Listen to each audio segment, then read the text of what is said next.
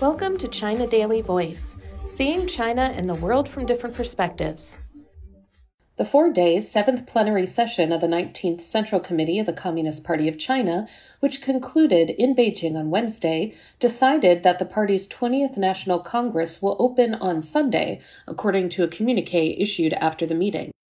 Xi Jinping, General Secretary of the CPC Central Committee, made an important speech at the meeting, which was attended by 199 members and 159 alternate members of the CPC Central Committee. Members of the CPC Central Commission for Discipline Inspection and leading officials of related departments were also present in a non voting capacity. The meeting, presided over by the Political Bureau of the CPC Central Committee, analyzed the current situation and tasks the nation is facing, discussed a number of major issues about upholding and developing socialism with Chinese characteristics in the new era, and building a modern socialist country in all respects, and made full preparations for the opening of the party's 20th National Congress, the communique said. The upcoming 20th CPC National Congress is considered as crucially important, as the party is expected to unveil its roadmap for the next five years and beyond, a key period for China to realize national rejuvenation and achieve its modernization goals. Entrusted by the Political Bureau of the CPC Central Committee, Xi delivered a work report at the meeting a report to be made by the 19th CPC Central Committee to the 20th National Congress, a work report of the CPC Central Commission for Discipline Inspection to the 20th National Congress, and an amendment to the party's constitution were discussed and approved at the meeting. It was decided that the three documents will be submitted to the upcoming Congress for examination and deliberation, according to the communique. The plenary session fully affirmed the work of the Political Bureau of the CPC Central Committee since the sixth plenary session on the 19th CPC Central Committee last year. The meeting's participants reached the consensus that, in the face of the complex and grave international landscape and arduous tasks in terms of ensuring the nation's reform, development, and stability, the Political Bureau united and led the whole party, the armed forces, and all the Chinese people to make significant achievements in advancing the various causes of the party and state, the communique said.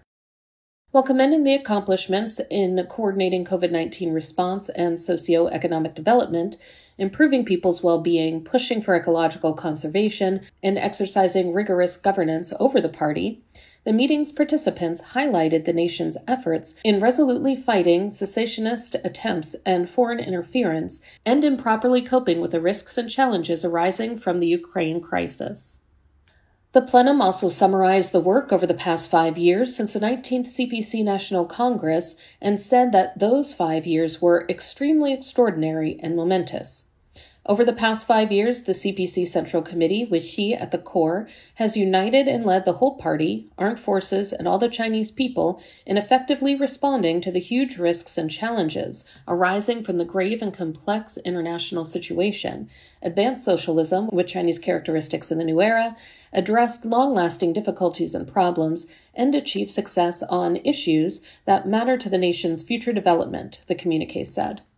The CPC Central Committee has coordinated development and security, comprehensively advanced the process of building a moderately prosperous society in all respects, and made consistent efforts to implement the new development philosophy and build a new development paradigm to pursue high quality growth, it said. The plenary session affirmed efforts to promote major country diplomacy with Chinese characteristics and the work in poverty alleviation and environmental protection in safeguarding national security, preventing and diffusing major risks, and maintaining social stability, as well as efforts in fighting the COVID 19 pandemic to protect people's lives and health. It also recognized the work related to Hong Kong and Taiwan, the Hong Kong Special Administrative Region has returned from chaos to governance, and on the Taiwan question, the One China Principle and the 1992 Consensus have been upheld to demonstrate the nation's strong determination and its ability to oppose secessionist elements and to safeguard national sovereignty and territorial integrity, the communique said. The communique emphasized that the party has established Comrade Xi Jinping's core position on the party central committee and in the party as a whole, and has defined the guiding role of Xi Jinping thought on socialism with Chinese characteristics for a new era. This reflects the common will of the party, the armed forces, and the Chinese people of all ethnic groups, and is of decisive significance for advancing the cause of the party and the country in the new era and for driving forward the historic process of great national rejuvenation. Bearing in mind national interests and giving priority to domestic politics, the CPC Central Committee has been endeavoring to safeguard the nation's dignity and core interests and has firmly taken the initiative in terms of the country's development and security, it added. The plenum promoted three alternative members of the 19 CPC Central Committee to full members.